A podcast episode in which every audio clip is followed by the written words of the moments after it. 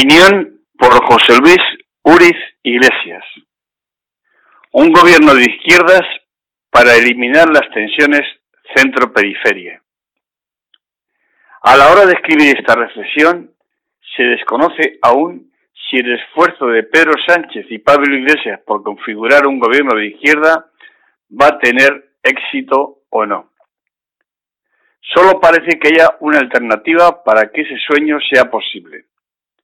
El apoyo por activa, voto afirmativo o pasiva, abstención de Esquerra Republicana de Cataluña y probablemente también de Bildu y Bloque Nacionalista Galego. Las otras dos posibilidades tendrían consecuencias demoledoras para la izquierda a medio y largo plazo.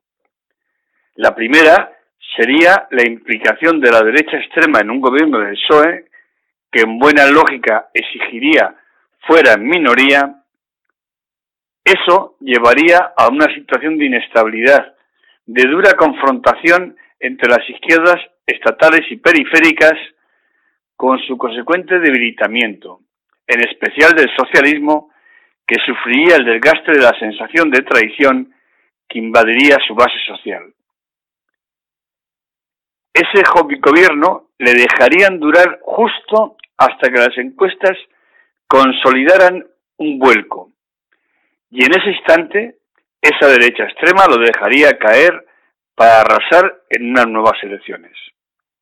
La duración no sobrepasaría el año de mandato para Pedro Sánchez.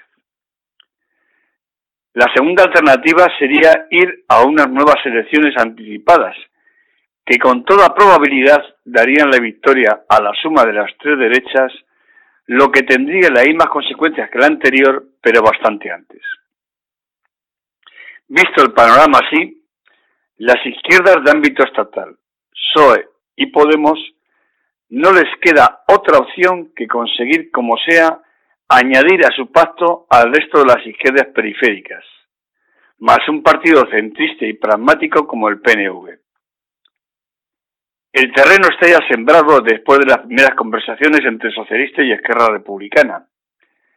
Esta vez, la larga sombra de los respectivos jefes, Pedro Sánchez y Oriol Junqueras, planea sobre los equipos negociadores donde resulta relevante la ausencia del anterior protagonista por parte socialista, Carmen Calvo.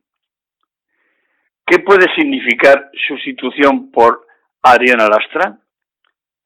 Probablemente que esta vez la cosa va en serio, que en Sánchez quiere llegar a acuerdos, ya que el Astra se ha significado durante los últimos meses como una firme defensora de un gobierno de izquierdas con el apoyo de Esquerra Republicana y PNV. Esta opción está tropezando con fuertes presiones y resistencias desde dentro y fuera del PSOE. Dentro, ciertos varones, especialmente los presidentes de Aragón, Javier Lambán, y de Castilla-La Mancha, Emiliano García Paje, más toda una recua de antiguos dirigentes caducos, desde Felipe González a Alfonso Guerra, pasando por la parte más derechosa y casposa del partido, como Joaquín Leguina y Francisco Vázquez. Resulta curioso que gentes que ejercieron el poder con mano de hierro, no permitiendo ni una sola disidencia durante su mandato, ahora se hacen frente a una decisión que conviene recordar fue tomada casi por aclamación en la reciente consulta entre las bases, que obtuvo nada menos que un 97% de votos favorables. Convendría recordarles a estos señores que antes de criticar lo que está haciendo Pedro Sánchez, dedicaran unos segundos a analizar este dato demoledor. Pero no son las únicas presiones que se están sufriendo en esta parte de la orilla, porque el IBEX, los grandes bancos, la patronal y los poderes fácticos internos y externos están utilizando todas sus armas, especialmente las mediáticas, para intentar obstaculizar el éxito de las negociaciones. Eso en esta orilla, porque en la otra también sufren la presión de los detractores, de quienes insensatamente, como el habitante de Waterloo, consideran que cuanto peor, mejor, que incluso con una derecha radical en el gobierno de España sería más fácil esa quimera de la República de Cataluña. Solo falta al iluminado de Carles Puigdemont pronunciar las célebres palabras de Churchill durante la Segunda Guerra Mundial, exigiendo a sus ciudadanos sangre, sudor y lágrimas. La situación en la orilla catalana, pues, es cuando menos compleja, con un calendario de nuevo diabólico, en especial en la semana en la que estamos, en la que entramos, en la que estamos. El próximo jueves 19, o sea, hoy, la justicia europea ya ha decidido sobre el recurso presentado por Junqueras, que logra su inmunidad, y después, durante el fin de semana, Esquerra Republicana desarrolla su congreso, que debemos recordar se desarrolla de manera asamblearia. También en el ámbito de la antigua convergencia, las aguas bajan revueltas. Existe un sector de militancia y dirigente de la antigua formación que comienzan a considerar a Puigdemont y Torra como un lastre que les lleva a un callejón, callejón sin salida. Las últimas reuniones internas están saldando con tensiones cada vez más evidentes y no se puede descartar nada en estas circunstancias. Comienzan a temer que el posible pacto PSOE Podemos Esquerra Republicana les acabe alejando del poder. Y en las próximas elecciones autonómicas en Cataluña, los números les pueden salir a ese tripartito. No parece descartable que sea así con una cada vez más sólida opción de Pera Aragonés al frente del mismo.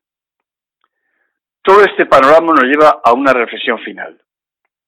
Este país, ponga aquí cada cual lo que desee, se va a tener que enfrentar en los próximos años a tres retos fundamentales más otro a nivel global, el del cambio climático. Por un lado, a consolidar un gobierno de las izquierdas que trabaje por recuperar el estado de bienestar debilitado por la crisis desde 2008. Un trabajo ingente que fortalezca el sector público, educación, salud, servicios sociales, una mejor posición en el empleo, no solo en cuanto al número, sino también respecto a la calidad. El segundo reto será hacer frente a la crisis o mini crisis que anuncian se nos viene encima desde ese punto de vista. Demostrar que con un gobierno de izquierda se puede afrontar mejor, especialmente para las capas más desfavorecidas de la sociedad y también para la machacada clase media que como lo hizo la derecha de Rajoy en la anterior. Por último, el reto quizás más difícil, que al igual que José Luis Rodríguez Zapatero consiguió que en su mandato nos trajera la paz, o al menos que dejara construida y lista la pista de aterrizaje para la misma, esta sea la legislatura que solucione las viejas tensiones centro-periferias heredadas de la primera transición. Y señalar la primera tiene sentido, si somos capaces, como pide gritos la situación actual, de ser ambiciosos y afrontar una segunda, esta vez dirigida exclusivamente por la izquierda. Que al final de la legislatura a este país no lo conozca ni la madre que le parió, parodiando a Alfonso Guerras, o que al menos construyamos las bases para llevarlo a un Estado federal plurinacional desde la consideración de que somos una nación de naciones, construyendo un sólido edificio, una casa común donde todas y todos, vascos, catalanes, gallegos o madrileños, nos encontremos cómodos. ¿Es un reto ambicioso? Por supuesto.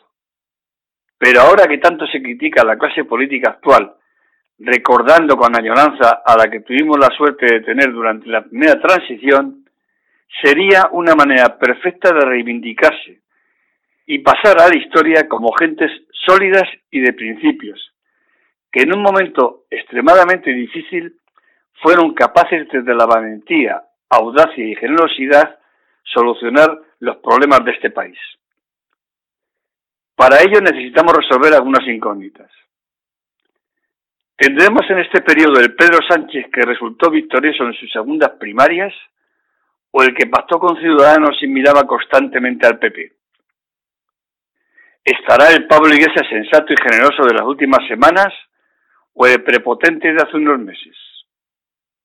¿Volverán los Junqueras y Rufián, que coincidían con Torre, con Torre, en que, con Torrens, perdón, en que no debía permitirse el acceso al poder de la derecha y para ello se debía apoyar a Sánchez o, o los de los últimos días acobardados por Junts per Cataluña se muestran reacios a hacerlos. ¿Aparecerá el Otegui más sensato y pragmático o el mesiánico y trasnochado? De las respuestas a estas preguntas depende el futuro del país. O sería mejor decir los países que conforman esta bella, rica y plural nación de naciones. Veremos. José Luis Uriz Iglesias.